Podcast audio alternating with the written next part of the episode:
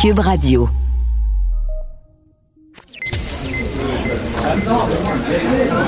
Silence. Veuillez vous lever. La cour présidée par l'honorable François-David Bernier est déclarée ouverte. Entrez dans les coulisses de la justice. Écoutez, vous serez pas jugé.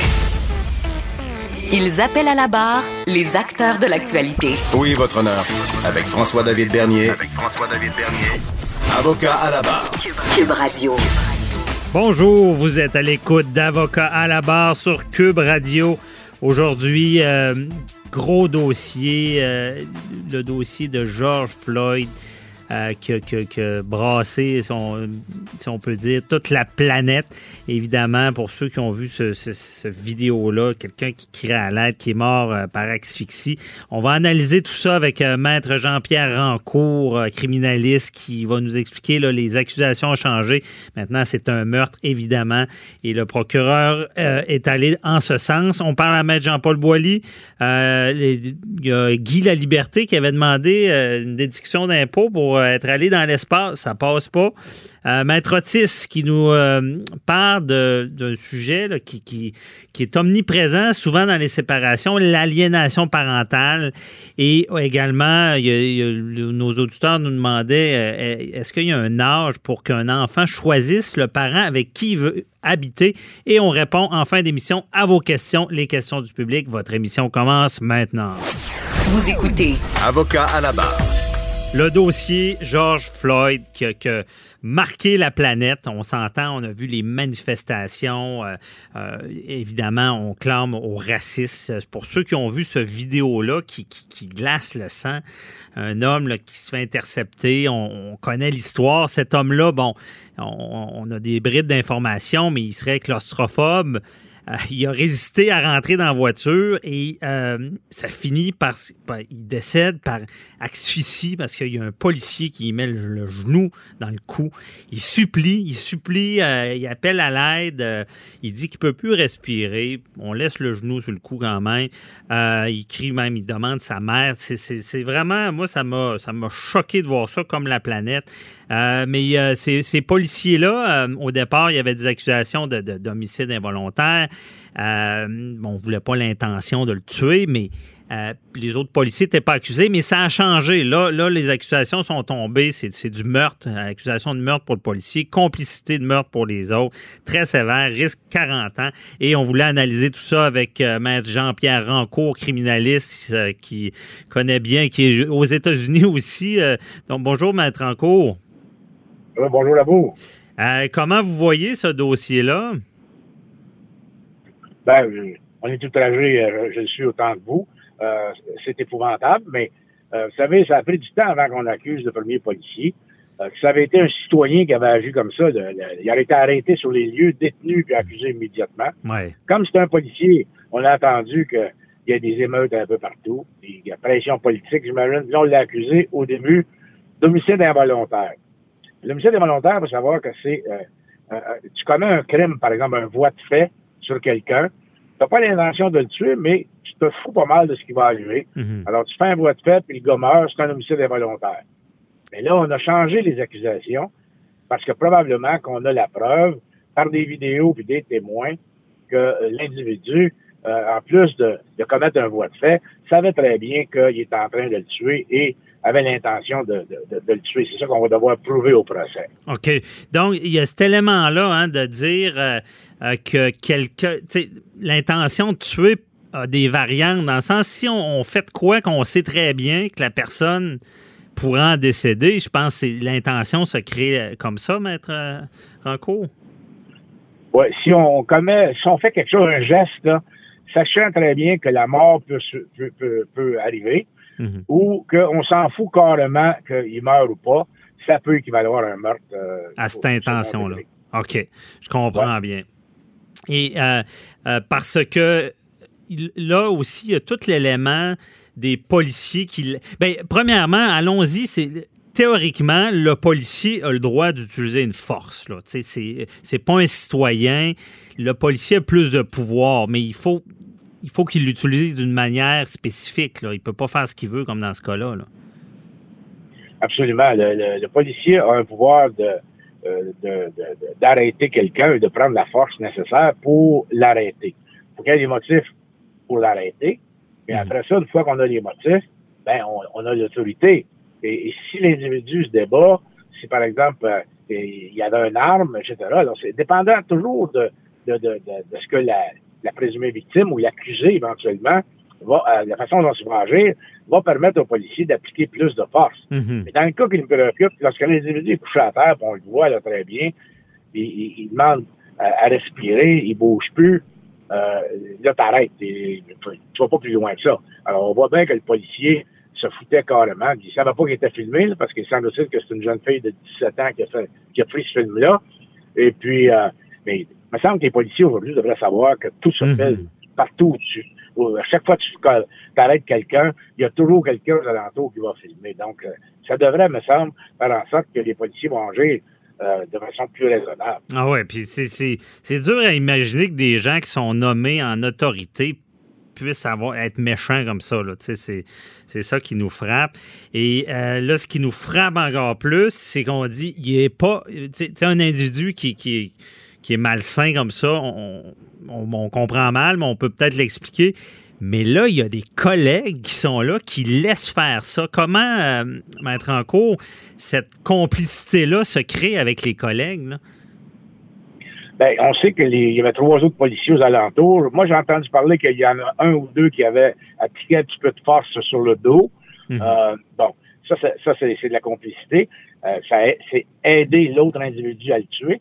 Mais aussi par le fait que ces trois, trois policiers-là sont alentours, faire en sorte que personne ne peut venir aider la victime, mm-hmm. ben c'est comme s'il encourageait, ces gens-là, ces trois policiers-là, encouragent l'autre à commettre le crime. Donc, la complicité, c'est ça, c'est d'encourager quelqu'un ou de faire des gestes ou des omissions qui feraient en sorte que ça aide l'individu à commettre son crime. Alors, c'est dans ce sens-là qu'ils sont accusés de complicité. OK. Parce que si on prend l'exemple, euh, un passant qui, est témoin ou euh, quelqu'un qui fait rien, on, peut peut-être, je connaissais bien le droit américain autant que canadien, là, mais euh, quelqu'un qui fait rien, qui, qui fait seulement assister à un crime, il peut être complice?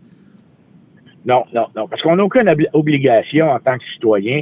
On voit qu'un crime se commet. On n'a aucune obligation d'arrêter ce crime-là, là, d'intervenir pour sauver une On n'a pas d'obligation. Et habituellement, euh, les, les, autorités nous disent ne faites pas ça parce que c'est dangereux pour vous. Alors, euh, on n'a mhm. pas d'obligation, donc on ne pourrait pas être accusé si on fait rien. Mais quand on est policier, on a des obligations et on fait en sorte qu'on protège une scène de crime, puis on, on, assiste au crime, puis on aide de quelque façon que ce soit celui qui commet le crime, ben, c'est la, complicité. OK, c'est là qu'elle se crée. Euh, puis, euh, dans, dans, dans euh, par exemple, ce geste-là d'aider, je pense qu'il n'est pas obligé d'être très. Euh, n'est pas obligé de tenir le couteau quand il y a un crime. Là. Je pense que quelqu'un qui fait le guet, là, mettons, pendant qu'un autre commet un crime, là, euh, c'est assez pour euh, l'impliquer. Là. Oui, parce qu'il aide. C'est ça que la, complicité de la, définition, c'est quand vous aidez quelqu'un à commettre un crime, soit par vos paroles, soit par vos gestes, que vous l'encouragez à mhm. commettre le crime. Hein. Continue, fais-le. Euh, tu devrais euh, appliquer la violence davantage. Ces paroles-là, c'est de la complicité. OK, je comprends bien. Et là, cette complicité, parce qu'on s'entend, ben, je pense que pour nos auditeurs, on comprend bien le, mot meurtre, le meurtre deuxième degré. Mais en encore deuxième degré aux États-Unis, ça ressemble à, ici. Là. Euh, c'est, ce meurtre-là qui n'est pas prémédité, souvent dans le jargon qu'on appelle. Exact. Le, meurtre au premier degré, c'est la préméditation, c'est-à-dire que c'est organisé, on s'organise, on le sait qu'on veut tuer quelqu'un et on amène, par exemple, un arme avec nous autres, on a prémédité notre geste. Tandis que le meurtre au deuxième degré, ça survient lorsque euh, il y a une altercation entre deux personnes, par exemple. Mm-hmm. On n'avait pas l'intention de le tuer, mais au moment où euh, euh, l'altercation commence, on a l'intention de le tuer. On n'a pas prémédité, on n'a pas préparé notre coup. OK, on n'a pas préparé vraiment. Je comprends bien. Et euh, là, là c'est ce qui est du meurtre. Et les complices, si je comprends bien, ils risquent sont aussi coupables que celui qui a commis, qui a causé la mort. Là. Eux autres, ils risquent autant d'années d'emprisonnement? Oui, ils pourraient peut-être euh, avoir un peu moins parce que c'est pas eux autres qui ont causé le geste fatal. Mais euh, on parle euh, d'un minimum probablement de 40 ans pour le policier qui a tué, Mhm. qui est déclaré coupable. Alors, les complices pourraient peut-être avoir entre 10 et, et 30 ans, là, dépendamment de leur participation. Ah, OK, c'est ça. Puis eux, ça risque d'être au final un peu moins de, de, de sentences. Là. Peut-être, peut-être un peu moins par le biais de la complicité. Alors, à ce moment-là, il y aurait peut-être un peu moins, mais il pourrait avoir la même sentence aussi. OK, je comprends. Et euh, pour, pour bien comprendre aussi, euh, l'emprisonnement, quelqu'un qui, qui prend 40 ans aux États-Unis, parce qu'ici, souvent, on en discute, on dit, bon, il a- il a- on le sait, il y a 40 ans, mais euh, il va sortir après, après tant d'années. Je sais pas si mettre en cours, si vous savez, aux États-Unis, y a-t-il une libération conditionnelle aussi, là? Il n'y a, il pratiquement pas de libération conditionnelle aux États-Unis. OK. 40 ans, si euh, on, on le sentence à 40 ans, mettons qu'il n'y a pas de minimum, là, c'est 40 ans maximum, ben il va faire entre 33 et 38 ans. OK. Il n'y a pas trop de libération. De, de- de- de libération conditionnelle, ça n'existe pas tellement là-bas. C'est plus sévère, là, le- vraiment, pour ce qui est des libérations conditionnelles. OK, ouais, c'est ça. Ouais, c'est pour ça que les Canadiens qui sont pris là-bas puis qui, ont- qui, qui écopent de sentence de 3, 4, 5, 6 ans font des demandes pour venir purger ça au Canada parce qu'à ce moment-là, ils vont avoir des libérations conditionnelles, alors que là-bas, si tu attrapes 6 ans, tu vas faire 5 ans et demi. Alors qu'au Canada, tu vas faire 2 ans. Mhm. Et euh, ouais, c'est ça. Donc, il n'y a pas d'histoire de comme ici, un deuxième degré. Souvent, il y, a- il y a une période, c'est à vie, mais il y a une période qu'on peut demander à libération conditionnelle. Là-bas, c'est vraiment plus ferme. là. Parce que si on, Ah on- si ça avait été un État où est-ce qu'il y a la peine de mort, ce genre de crime-là, est-ce que c'est la peine de mort? Ou? Non, pas nécessairement. Il aurait fallu que ce soit un meurtre au premier degré, OK. avec préméditation. Mais euh, au deuxième degré, il n'y a pas de peine de mort. OK, je comprends. Et il y a un élément, Maître cours, je voulais vous entendre là-dessus. Euh, on, spécule, évidemment, on analyse, on ne sait pas tous les détails. Mais ce, policier-là aurait déjà travaillé avec euh, George Floyd. il était dans, dans la sécurité ensemble. C'est de l'information qu'on a. Ça, c'est, est-ce que ça vient jouer dans l'équation? Est-ce que ça aurait pu, parce qu'ils se connaissaient, être un, meurtre premier degré là, avec préméditation? Non, il faudrait que la couronne soit capable de, de, de prouver que euh, il y avait eu des altercations et que le policier en voulait euh, à l'autre individu et que lorsqu'il a eu la chance, ben, il a décidé de le tuer. Là, on pourrait aller jusqu'à une préméditation, mais on est loin de là. OK, je comprends. Donc, on n'ira pas, on n'extrapole pas trop non plus parce qu'il faut quand même le prouver. Évidemment, ben là, tout ça va, va procéder. C'est des procès devant jury. Puis, euh, euh, j'imagine, on a Ouais, un petit bout là, de. de C'est-tu des longs délais aux États-Unis euh, avant qu'ils soient jugés? Le- aux États-Unis, c'est des procès ce qu'on appelle expéditifs, à moins que l'accusé renonce à ça. Donc, si l'accusé renonce pas, là, c'est rapidement, là, un affaire de même peut se faire en six mois. OK, je comprends. Bon, on, on- suivra ça de près. Merci beaucoup, Maître en cours. euh, très éclairant. Merci, bonne journée Bonne journée. Bye-bye. Avocat à la barre. Avec François-David Bernier. Avec François-David Bernier. Guy La Liberté euh, est allé dans l'espace, vous savez, bon, mais le, le fondateur du Cirque du Soleil. Et euh, bon, en, en affaires, quand, quand tu fais des dépenses d'affaires, mettons un voyage d'affaires, ben, tu peux, ça devient euh, une déduction. Donc, tu peux l'enlever de ton profit. Et là, lui a réclamé, dans le fond, ça coûte cher aller dans l'espace. Il a réclamé, je pense, environ euh, 20 millions, disant, bon, il a fait ça pour euh, sa, business, comme on dit. Euh, par contre, ça passe pas. Le gouvernement veut pas, accepte pas ce genre de dépenses-là comme euh, une dépense de voyage. On en parle avec euh, notre chroniqueur, M. Jean-Paul Boilly. Bonjour. Oui, mais il, il s'est essayé. Écoutez, on ne peut pas lui reprocher de ne pas s'être essayé. N'oubliez pas qu'on a parlé la semaine dernière là, que le Cirque du Soleil avait reçu une petite subvention du gouvernement du Québec. On parle de 200 millions US, hein, US hein, 276 millions canadiens. Un prêt portant intérêt, semble-t-il. On dit qu'il y aurait des options de rachat pour les actions. Et tout ça est un peu nébuleux. Mais là, cette semaine, comme vous dites si bien, notre ami, euh, le, nez rouge, Guy La Liberté, euh, euh, il a essayé de faire ce qu'on appelle une petite passe fiscale. hein. Écoutez, euh, d'abord, il faut comprendre que ces argents-là, il n'y aura pas à les rembourser parce qu'ils avaient, suivant son, attaché de presse, ils avaient déjà payés parce que la loi de l'impôt fonctionne de la manière suivante. Généralement, lorsque vous avez une cotisation d'impôt, vous devez payer l'impôt. Et, et c'est à vous de démontrer que vous ne le devez pas. Et à ce moment-là, si vous ne devez pas, là, vous allez rembourser.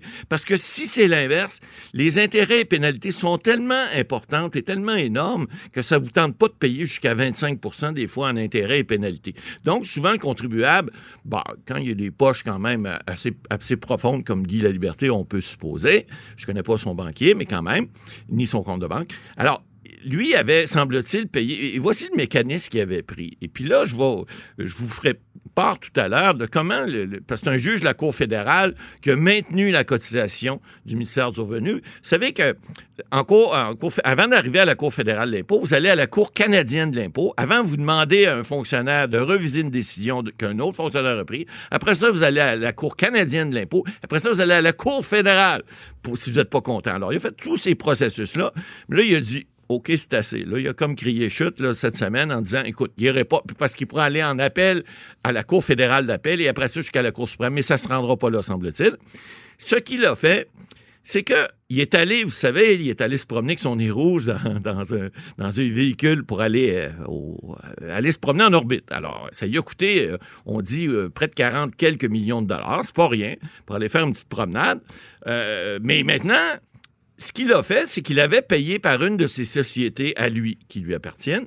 Donc, euh, il avait payé comme de façon individuelle. Et après, il a demandé à une de ses sociétés en disant, et voici, là, j'ai fait de la la publicité, ou en fait, j'ai fait ça pour des raisons euh, de, revenus. Par exemple, pour OneDrop, ça, c'est sa, c'est sa société qui est humanitaire. Et puis, pour le Cirque du Soleil, ça a fait une, une publicité, un exposure, comme on dit en anglais, importante. Donc, j'ai demandé à ces sociétés-là de me rembourser. Or, ce que le ministère du Revenu, fin renard, a fait, les fonctionnaires ont dit non, non, non, monsieur La Liberté, vous n'avez pas le droit. C'est comme si vous aviez eu un revenu. Alors, on va vous cotiser là-dessus. Et c'est là qu'on a fait une cotisation pour sur le 40 millions de revenus qu'il aurait reçus.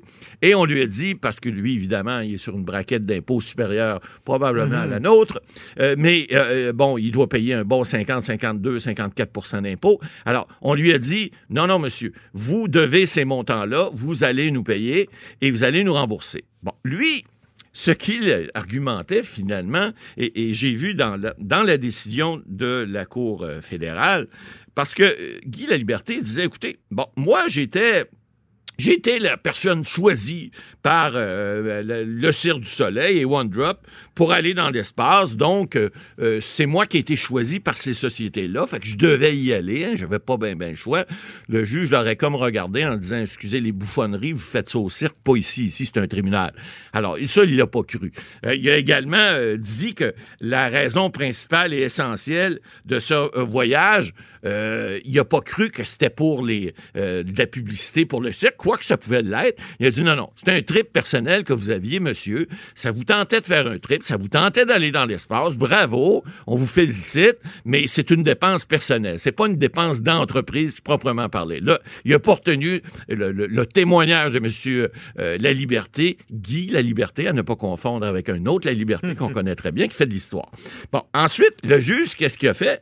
Il a dit, euh, monsieur La Liberté a dit, écoutez, euh, j'ai voyagé à la Station spatiale internationale, ben, il y avait il n'avait pas été possible de faire une diffusion, même s'il n'avait pas été possible de faire une diffusion en direct pour promouvoir le cirque et One Drop. Parce qu'au départ, il disait, écoutez, je vais me rendre là, puis là, vous allez voir de façon euh, planétaire euh, ce qui se passe dans One Drop puis dans le cirque, puis on va le diffuser. Alors, mais, mais comme il n'a pas pu le faire pour des raisons techniques que je ne connais pas, là, parce que j'ai pas assisté au procès, malheureusement, mais il n'a pas pu le faire. Donc, mais le juge l'a pas cru. Parce que vous savez, les tribunaux, il y, a une question fondamentale devant les tribunaux, puis c'est pour ça probablement qu'ils n'iront pas en appel devant la Cour fédérale. Parce que ces tribunaux-là d'appel, lorsque vous allez en appel, on n'a pas à les cours d'appel, que ce soit la Cour fédérale première instance lorsqu'elle va en appel de la Cour canadienne de l'impôt, n'entend pas les témoins, hein, vous le savez. Alors, le principe de droit, M. Bernier, vous le connaissez, c'est qu'en appel, le, les, les, cours d'appel ne révisent pas les faits. Hein? Il re- à moins que c'est une erreur qu'on appelle totalement déraisonnable. C'est-à-dire qu'on a mis, on a mis euh, euh, vraiment un couteau dans l'œil euh, du juge, puis l'œil, le, le juge ne l'aurait pas vu. Ça, ça s'appelle totalement déraisonnable. Puis qu'on l'a tourné plusieurs fois, puis il aurait dû sentir que ça faisait mal. Mais c'est pas le cas. Alors, dans ce cas-ci, euh, si euh, il allait, par exemple, en appel à la Cour fédérale euh, d'appel, comme la Cour fédérale est- siégeait comme une cour d'appel dans ce cas-ci en première instance, ben, on ne l'a pas cru. Alors, si on ne le croit pas, à moins que ça soit une erreur totalement déraisonnable, ce qui semble pas être le cas dans ce cas-ci, parce que ça, c'est dit avec un gros clin d'œil, ben, il n'aurait pas pu aller plus loin de toute façon en droit, puis il n'aurait pas pour- pu faire pourquoi valoir. il a son- pas. Dans le principe, là, pourquoi il n'est pas cru? À cause c'est trop gros? Ben, dans le fond, mais- euh, s'il y avait des.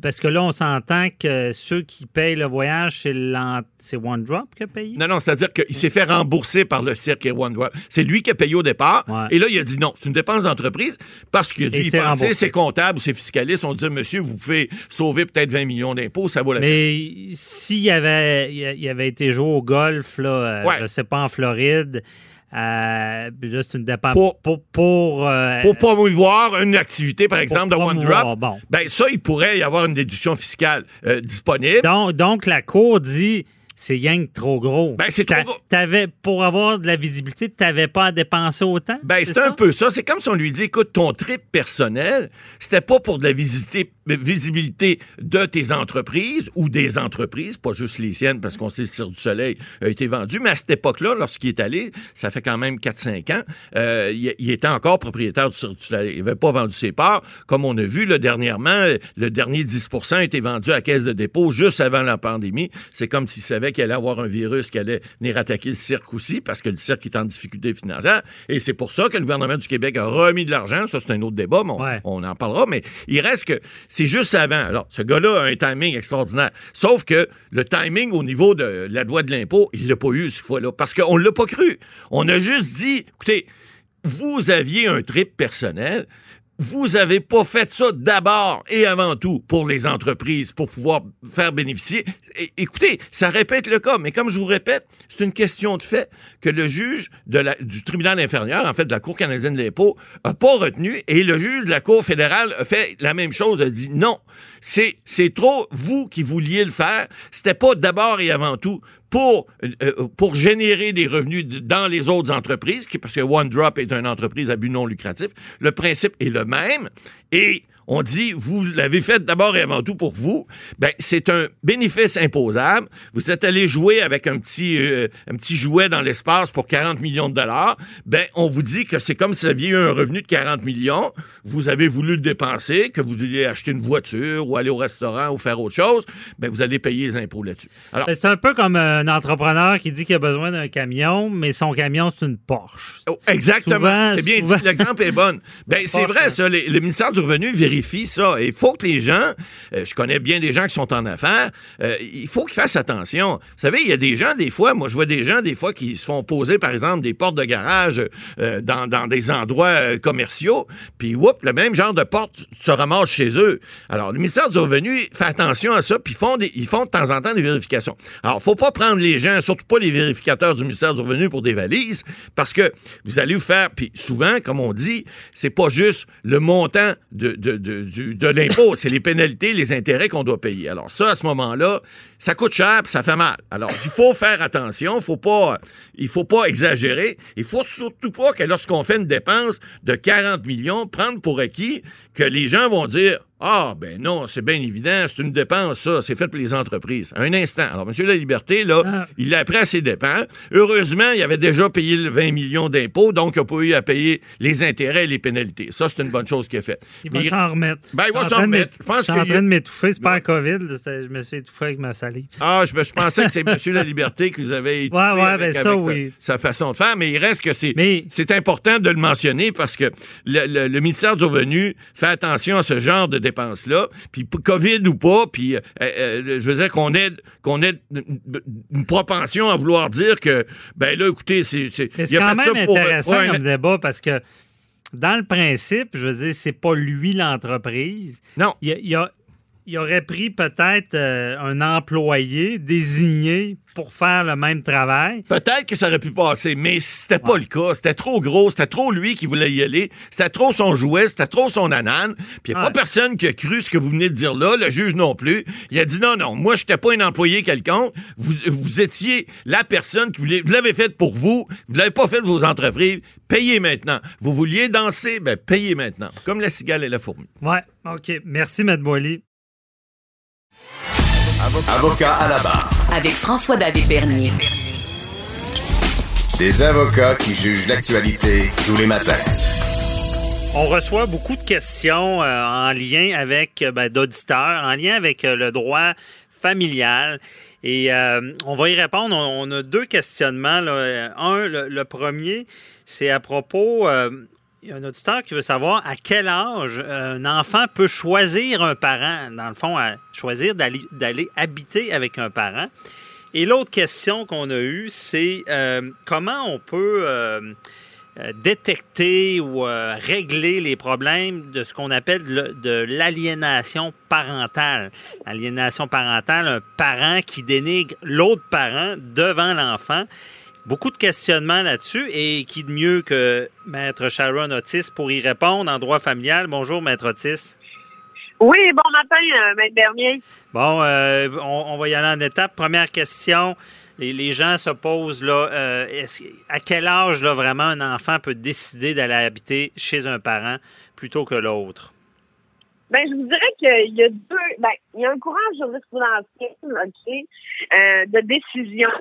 Et je vous dirais que ce n'est pas une science exacte, OK? C'est-à-dire que, à partir de 7 ans, un enfant doué de raison peut donner son opinion au tribunal euh, pour dire, dans le fond, avec quel parent ou quel type de garde il voudrait avoir, OK? Mhm. Cependant, le, euh, et je vous expliquerai après comment le juge euh, fait euh, et questionne l'enfant euh, pour s'assurer là euh, du bien fondé de sa décision. Mais à partir de- d'environ 12 à 13 ans, vous êtes dans les grands chantiers, Maître Bernier, parce qu'on entend la... Oui, oui, ça travaille fort euh, Donc- sur la colline donc, euh, parlementaire à Québec. Où est le studio de Cube? Donc, on, on va oublier ça, on va fermer la fenêtre. Continuez, Maître Otis.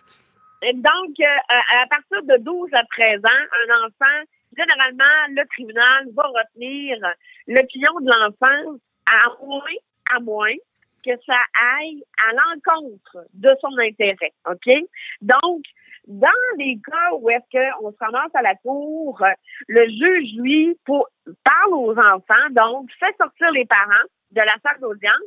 Nous, les avocats, généralement, on se recule jusqu'au dernier banc de la salle d'audience. Le juge enlève généralement sa toge, s'assoit avec l'enfant et discute avec lui, euh, lui pose des questions sur euh, comment ça va à l'école, qu'est-ce qu'il aime, les sports, etc. Pour le mettre en confiance, etc.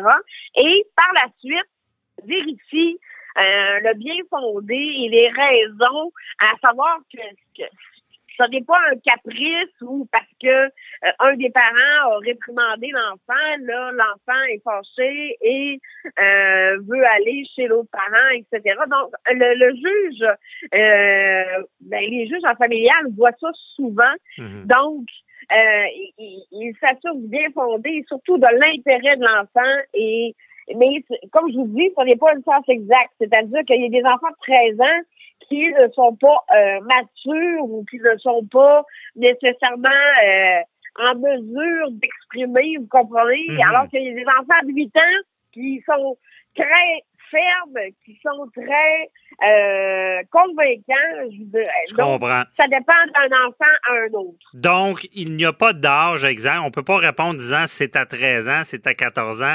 Il n'y a pas d'âge. C'est vraiment selon la maturité de l'enfant, la, la- la- la raison de l'enfant qu'on- que, que le tribunal valide. Mais, Maître Otis, pour nous éclairer, est-ce qu'il y a quand même une sorte de moyenne? On dit-tu que souvent un enfant à 14 ans, Ben, c'est capable de, de vous- décider? Ou... je vous dirais c'est à partir de- d'environ 12-13 ans. 13 ans, là, est euh, majoritairement cité là, dans les dans les décisions qui ressortent. Et euh, 7 ans pour à 7 ans, par contre, le juge va l'écouter, mais ne tiendra pas nécessairement euh, compte euh, De son à- opinion. à 100%, à 100% de son opinion parce que euh, mais encore là, ça dépend de l'enfant, de sa maturité et des Mhm. raisons des raisons sous-jacentes là, euh, soit euh, à, à- à la au changement de la garde ou euh, de totalement aller vivre avec un parent parce que maintenant ce qu'on voit généralement c'est que la garde partagée est euh, je dirais là, le- le- la règle et l'exception et la garde exclusive. Je comprends. Donc, l'enfant peut pas dire, euh, moi, ben, chez papa, je joue aux jeux vidéo, j'aime mieux aller là. On, on- cette opinion-là ne comptera pas, mais plus loin, on détecte un peu mieux où est-ce que l'enfant se sent, se, sent, se sent mieux. Mais Maître Otis, moi, ce qui m'inquiète d'entendre ça, il y a est-ce que avec cette technique-là là, de, de consulter l'enfant, vous dites que le juge enlève sa toge, il va lui parler, il y a pas euh, l'enfant se sent pas pris en deux chaises dans le sens que euh, il y a un parent qui, qui- il sait que les parents, les deux parents aimeraient qu'il qu'il le choisissent. Est-ce que ça ne le Ben- met pas dans une position difficile? C'est certain, et c'est pour ça que euh, on voit de plus en plus des avocats à l'enfant. C'est-à-dire que ça évite à l'enfant de venir euh, dire son choix. Euh, ça l'évite généralement de venir euh, à la cour et au tribunal et de le, de le mettre dans une situation fâcheuse. L'avocat ou l'avocat de l'enfant le rencontre, euh, valide les, le, pourquoi papa, pourquoi maman, etc. Les, les, et va venir en lieu et place de l'enfant pour venir dire regardez, voici, j'ai discuté avec l'enfant. L'enfant, voici, m'a verbalisé telle, telle, telle chose. Voici pourquoi, euh, moi, mon mandat, c'est de demander, par exemple, euh, la garde exclusive chez papa ou chez maman. Donc, et, et on le voit de plus en plus. Mhm, je comprends. Parce, parce que, parce que les juges n'aiment pas ça nécessairement, entendre les enfants, euh, euh, parce que ju- justement, ça, ça, les, ça fait en sorte que euh, ils sont pris dans un conflit de loyauté. Mhm. Euh, à choisir entre leur père ou leur mère, c'est pas évident. On met tout en place pour protéger, évidemment, les enfants. Euh, mais question comme ça, que certains pourraient se poser, qui qui paye l'avocat de l'enfant? S'il y a 13 ans, là, il n'y a pas les moyens de se payer un avocat? Mais généralement, c'est des mandats d'aide juridique. OK. Donc, l'enfant, on, re- regarde que l'enfant n'a pas de revenus. Si le parent a beaucoup de revenus, c'est lui, c'est le parent qui paye ou? Ben, des fois, les parties s'entendent pour nommer un procureur et euh, de partager les frais là, euh, moitié-moitié. Là. Donc, euh, pour que les enfants, justement, ne soient pas pris dans cette guerre-là. Mais- Donc, on, on voit de tout. Là. Mais automatiquement, il n'y a pas un enfant qui, qui pourrait ne pas avoir d'avocat parce que les parents ne veulent pas payer. Là.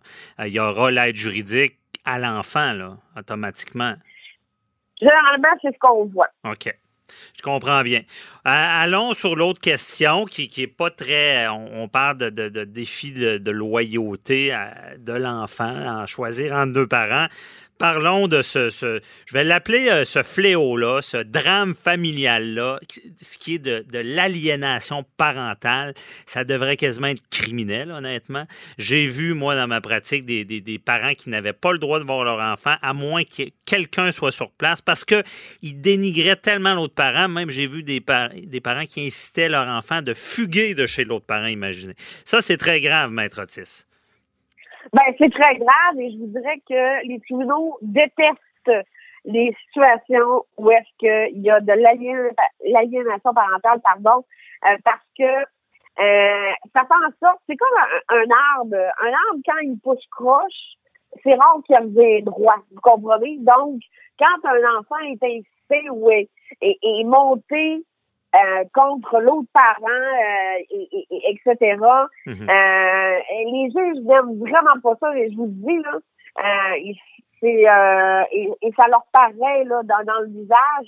Et c'est pour ça que les tribunaux encouragent euh, les parents à maintenir le contact euh, avec l'autre, euh, avec les enfants par rapport à l'autre parent et euh, d'éviter de lui demander de choisir entre ses deux parents, d'éviter à l'enfant de, de, de, de, de décider seul, etc.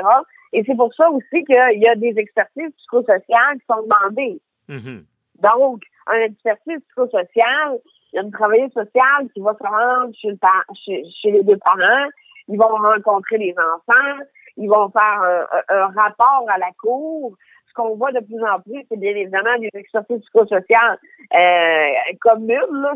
c'est-à-dire que c'est une expertise, vous comprenez, pour euh, et généralement, je dirais que les tribunaux, euh, ils vont avec les recommandations de, de l'expert quant au, à la garde et quant au, euh, au, Mhm. au, au Ben- choix là, de la décision. faut bien comprendre que un parent qui fait de l'aliénation parentale risque de perdre la garde parce que c'est sérieux. C'est comme vous l'avez bien dit, l'arbre qui pousse croche.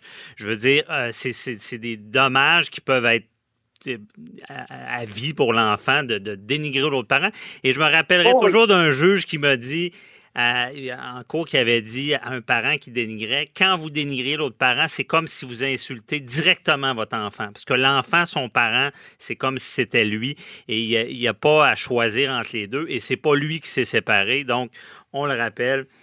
euh, ça, ça veut dire un peu ça. Je pense, je pense qu'il faut, faut le dire et redire. C'est très grave comme situation, les parents qui osent faire ça. C'est très grave et euh, malheureusement, on en voit de plus en plus euh, parce que euh, quand on parle de séparation, euh, malgré toutes les, les, les, les comment je pourrais vous dire ça, les processus mis en place, c'est-à-dire la médiation, etc., tout ça, lorsque ça se rend devant les tribunaux, généralement, je vous dirais que euh, c'est bien rare qu'il y ait de l'aliénation parentale seulement d'un côté. Ça se passe dans les deux dans les deux résidences, vous comprenez? Mhm. Bon. C'est quoi la phrase, Maître Otis? Je- je- en terminant, dites-moi là encore. Là, ça- c'est votre phrase favorite. Parents, Oui. quoi? euh, couple, oui, oui, hein? Euh, cou- couple un jour, parents toujours, et ça, Bon. faut pas l'oublier parce que c'est les enfants qui sont pénalisés, c'est les enfants, il y en a qui sont traumatisés et qui euh, ils, ont des conséquences psychologiques là, et ça se répercute sur toutes les, les sphères de leur vie, euh, à l'école, euh, Mhm. et, et tout là. Donc, euh, tu sais, euh, il faut penser à l'enfant et non à, à euh, argue envers euh, notre ancien conjoint. Le message est passé. Merci beaucoup, Maître Otis. Bonne journée.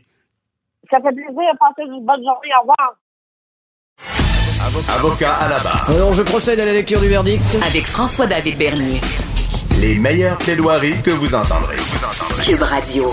On passe maintenant aux questions du public euh, avec Matt Boily qui est toujours avec nous. Toujours au poste. Ah, Toujours au poste. Donc, euh, on y va en rafale. Estelle de Saint-Hyacinthe nous demande euh, sur notre page Facebook euh, si les restaurateurs de Drummondville, si le restaurateur de Drummondville qui veut ouvrir son restaurant dans un, son stationnement peut légalement le faire ou non. Ouais, ben ça, ça avait été discuté euh, la semaine dernière. On se souviendra que c'est Laurent Pou, l'ancien conseiller municipal ici à la Ville de Québec. C'est ouvert, lui, un restaurant, semble-t-il, à Drummondville. Et puis là, ben, il avait dit, écoutez, là, moi, euh, les règles sont pas claires encore. On parle de distance sociale à l'extérieur, dans un stationnement. Euh, Est-ce que ça vient contrevenir au décret? D'après moi, je pense qu'il était étudiant en droit, je ne sais pas s'il est rendu avocat, possiblement, là, mais il a dû faire comme moi, il a dû lire le décret, ce monsieur-là. Ouais. Et là, je vous, je vous rassure tout de suite, parce qu'il a annoncé cette semaine, il y avait un autre restaurateur à Québec, euh, l'Inoc, je pense, sur Grande Allée, qui avait annoncé la même chose, qui disait, ben moi, là, je vais faire quelque chose dehors dans le stationnement, je vais m'organiser.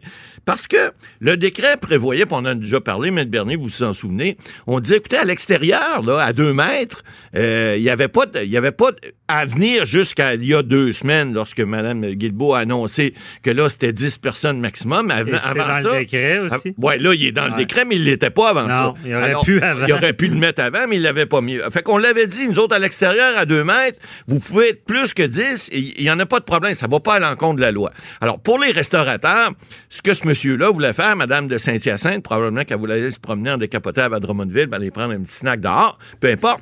Mais ce qu'elle elle aurait peut-être pu le faire si on installe des tables à deux mètres. Et oubliez pas, les rassemblements, c'est toujours 10 personnes et moins, trois familles, pas plus. Donc, si ça avait été fait dans ce cadre-là, ben moi, j'aurais pris le dossier s'il y avait une plainte de portée parce que, effectivement, je pense qu'il pourrait respecter parce que c'est pas à l'intérieur, c'est à l'extérieur, on le répète. Mais cette semaine, ils ont annoncé pourquoi? Parce que ils ont su que le gouvernement allait probablement faire quelque chose bientôt. Fait qu'ils se sont dit, bon, ben, on se mettra pas dans l'embarras pour une semaine. On va attendre de voir ce qui Hey. se passe. Et là, on apprend jeudi cette semaine, euh, dans le journal de Montréal, le journal de Québec, Mme Lajoie, qui est une, qui doit avoir des bons contacts, que le gouvernement annoncerait probablement en début de semaine prochaine une réouverture des restaurants et terrasses, mais peut-être pas à Montréal, peut-être un petit peu plus tard à Montréal, mais dans les régions un peu partout, sauf la grande région métropolitaine, on a annoncé que là, on pourrait avoir une réouverture. Une chance pour eux. Euh, mais moi, je, vou- je voudrais, je, je le dis souvent, malheureusement, on voudrait pas être restaurateur en ce moment. Non, Ça non, non. Terrible. Moi, quand j'ai vu l'appel de la- l'inox à Québec qui, disait Ouais. non, moi, je vais ouvrir pareil, je suis plus Ah oui, capable. allez, je le comprends. Mais j'aurais pas voulu voir ça, OK? Dans le sens que Ben, tu défies le- les tu autorités sanitaires. Oui. C'est des amendes de 6 000 jusqu'à 6 000 Ouais, c'est pas juste Tu l'amende. récidives le lendemain, c'est le double. Exact. Euh, et est-ce que la police aurait laissé faire? Je pense pas. Ben, parce que moi, être la direction sanitaire, j'ai hey, c'est un, affront, là, je veux C'est dire. une question de pandémie. Puis là, on parle tout le temps, dans- de- depuis le début, nous autres, là, depuis trois mois ou presque, faudrait pas qu'on utilise la loi, ces mesures d'urgence, pour faire rentrer le monde en dedans qui veulent pas respecter les lois. Alors, Ah, ça, les autorités sanitaires n'auraient pas eu le choix d'intervenir. Ben oui. Hey, en plus, c'est pas le, le- le petit resto qui ouvre non, en non. catimini sans le dire à personne puis qu'il y a- y des gens qui y vont. C'était des médias. Ben oui. J'ouvre puis je me fous des directives Exact. sanitaires. Hein, Hey, c'était dangereux. Heureusement, euh, il y a des- un plan de réouverture. Parce puis là, le plan, voulu voir ça. le plan de réouverture euh, qu'on pense qu'il va être adopté, là, ben, il va y avoir des mesures sanitaires, encore une fois, à deux mètres. On va encore respecter le 10 personnes maximum, trois familles. Bon, avec, euh, là, on parle que les serveurs vont peut-être porter un masque, c'est de valeur. On verra pas le, le sourire de certains serveurs-serveuses, mais Ouais. c'est la pandémie qui oblige ça. Ben, pas ça. J'ai vu un article, le, le charme va. Il y a d'autres moyens d'avoir du charme. Ça va être avec les yeux, ça va être avec les yeux du cœur, comme disait la chanson. À ce moment-là, ben, il y aura d'autres façons, mais on, on prévoit, on avait parlé aussi à l'émission, un petit chariot peut-être pour amener les choses, les gens qui prennent leur, leur ustensile, etc.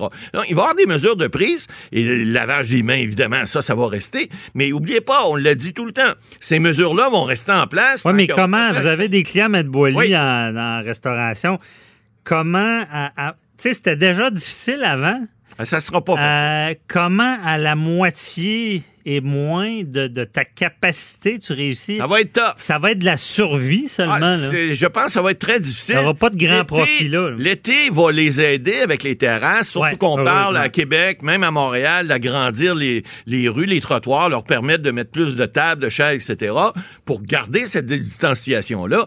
Mais euh, ça fera pas imprimer de l'argent, là, ça. Là. Ça va peut-être aider à, à mettre un petit baume un peu sur ces revenus-là, à leur donner des revenus supplémentaires. Mais l'été, au Québec, ça dure pas euh, 12 mois, on le sait. Alors, ça va aider peut-être pendant deux, trois mois. L'automne va vite arriver. Puis là, ben, écoutez, on le sait qu'il y en a plusieurs. L'Association des restaurateurs le dit. On parle de 40 à 50% de fermeture. Mais, euh, ça peut être, ça, peut, ça peut faire mal. Oui, mais j'en profite, M. Boily, il y a eu le PCU, il y a Oui. de l'aide partout. Là. Euh, les restaurateurs, ont- ont-tu un, un aide direct, les bars, restaurateurs? Ouais, ben on va en parler dans l'autre chronique, dans l'autre émission. Là, Euh, oui, il y, a des- il y a des choses qui sont possibles, mais euh, c'est pas évident pour eux autres. C'est pas évident. OK. Euh, suivante, il y a Jean-Michel de Lévis qui veut savoir si son fils de 8 ans va finalement pouvoir jouer au baseball dans la Salle Ligue mineure cet été. Bien, bonne nouvelle. Encore une fois, la ministre euh, des Sports, l'ancienne euh, championne olympique, Isabelle Charret, a annoncé cette semaine, jeudi, qu'il y aurait reprise euh, des sports d'équipe. Euh, on parle du soccer, on parle du baseball, mais ça va se faire par étapes. Alors, euh, évidemment, ce qu'on a annoncé, c'est qu'à compter du 8 juin, là, euh, la semaine prochaine, il va y avoir reprise graduelle.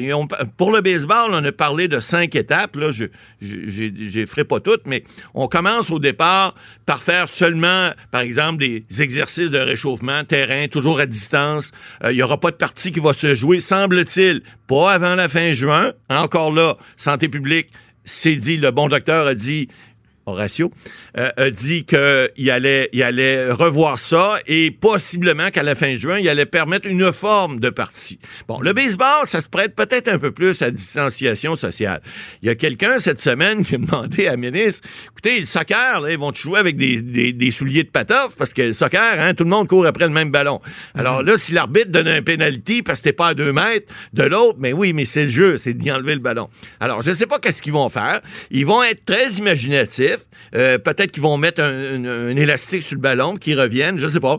Mais il, va falloir qu'ils trouvent des, façons de faire parce que, encore une fois, on veut que nos jeunes bougent, on veut que nos jeunes aient des activités. On le dit, on le répète, mais on veut surtout pas que la pandémie soit recommence, parce que ça, on le fait, on le dit, on est rendu au-dessus de 50 000 cas, 5 000 morts. Euh, c'est parti, oubliez pas, de quelques cas au départ à, la mi-mars, et on est rendu à ce nombre-là. Fait qu'on veut pas que ça recommence.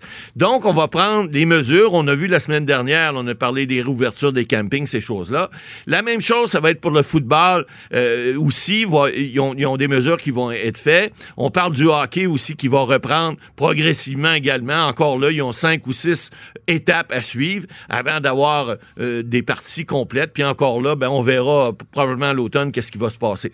Mais rien n'est certain et surtout, dites-vous une chose, la pratique des sports, on est des avocats avec les règlements qu'on connaît euh, habituellement. Il y a peut-être des petits livres de règlements qui vont changer un peu. On va peut-être enlever des paragraphes. Il y a des choses qui vont changer complètement, Ouais. mais on n'aura pas le choix. On est dans On va notre- essayer de s'adapter. Puis, Ouais. euh, c'est ça. On est dans un nouveau monde. Exact. Euh, ensuite, euh, on a le temps pour une autre question. Marie-Hélène qui nous demande sur la ligne là, 187 Cube Radio. Euh, elle veut savoir si elle peut renoncer à la PCU et être éligible à la subvention salariale que son employeur euh, a reçue du gouvernement fédéral. Ouais, ça, on en a déjà discuté brièvement. Bon, la prestation canadienne d'urgence était là pour ceux qui perdaient leur emploi avec la COVID. On le sait que, bon, plusieurs Canadiens euh, s'en sont prévalus, là, puis euh, euh, c'est 2000 dollars par mois. Vous ne devez pas avoir reçu plus. Au début, c'était zéro. Et ne pas avoir travaillé deux premières semaines en mars par la raison de la COVID ou autrement, si vous revenez de voyage. Après ça, on a, on a modifié, on a dit, bon, ben là, écoutez, si vous gagnez, parce qu'il y a eu du chiolage, évidemment, il y a toujours des ajustements qui se font. Alors, si vous gagnez 1000 dollars et moins par mois, ben vous avez droit à cette prestation-là. Or, là, ce que cette dame nous demande, ben si, parce que si son employeur a droit à la subvention salariale, c'est 75% de son salaire. Vous savez, c'est pas tout le monde qui gagne euh, moins de 500 dollars par semaine, donc qui fait 2000 dollars par mois. Il y en a qui ont des salaires qui sont plus élevés. Alors, le- madame nous donne pas son salaire. Mais si c'est le cas, oui, effectivement, elle peut effectivement renoncer à sa PCU. Vous savez, la PCU, c'est à tous les mois. Vous devez faire une demande pour dire de, la, la mi du mois jusqu'à l'autre mi bon, de la mi-mars à mi-avril, mi-avril à mi-mai. Si vous n'avez pas eu de revenus ou, vos revenus sont moins que 1000 dollars, vous aviez gagné au moins 5000 l'an dernier et que vous avez perdu votre emploi à cause de la COVID, vous êtes éligible. Or, si vous mm, Évidemment, vous retournez au travail. Bon, mais là, je vous, mentionne que si vous retournez au travail, ben peut-être juste y aller après la mi-juin pour pas couper votre 2000 là, que vous venez, vous allez recevoir jusqu'à mi-juin. Puis là, vous avez plus droit à la PCU. Votre employeur a droit à la subvention salariale de 75% de votre salaire. C'est intéressant pour un employeur. Si, évidemment, il vous redonne votre emploi, parce que là, vous n'allez pas vous asseoir au bureau à rien faire s'il ne Ouais. vous redonne pas votre emploi. Mais, mais je, veux, je veux savoir, Ouais. un- si- advenant quelqu'un, euh, bon, ben, a pas le choix, là, elle retourne, c'est peut-être le cas de cette dame-là. Euh, il y a moyen de le déclarer, puis j'imagine on y va au prorata du mois. Euh, ben, il faut pas qu'elle ait gagné plus que 1000 dollars, ça c'est clair. Mais dans le sens- Et moi, je pense que les deux subventions ne se survolent pas. Si elle peut pas avoir une et l'autre, elle peut ni le prorata. Je pense que si elle recommence à travailler, elle devra le faire après qu'elle sa PCU va s'appliquer, donc jusqu'au Mais 14. si elle applique, puis euh, mettons c'était les, les six, puis là elle applique, puis dix jours après elle a une job, elle retourne. J'imagine qu'il y a moyen de déclarer ça. puis Non, je non? ne penserais pas. Moi, je pense que la subvention est là pour remplacer le manque à gagner, un peu comme le chômage, même principe. Si tu as un revenu de plus de 1000 dollars dans le mois, tu peux pas, puis tu peux pas cumuler deux subventions. Tu peux pas avoir fait- le, ch- le chômage et le PCU. C'est Non, non, non, ça, je comprends. Non, mais donc, c'est le même principe Si ton employeur te demande de rentrer Ouais. telle journée, puis ça donne, tu as fait ta demande au début du mois de. PCU, Ouais.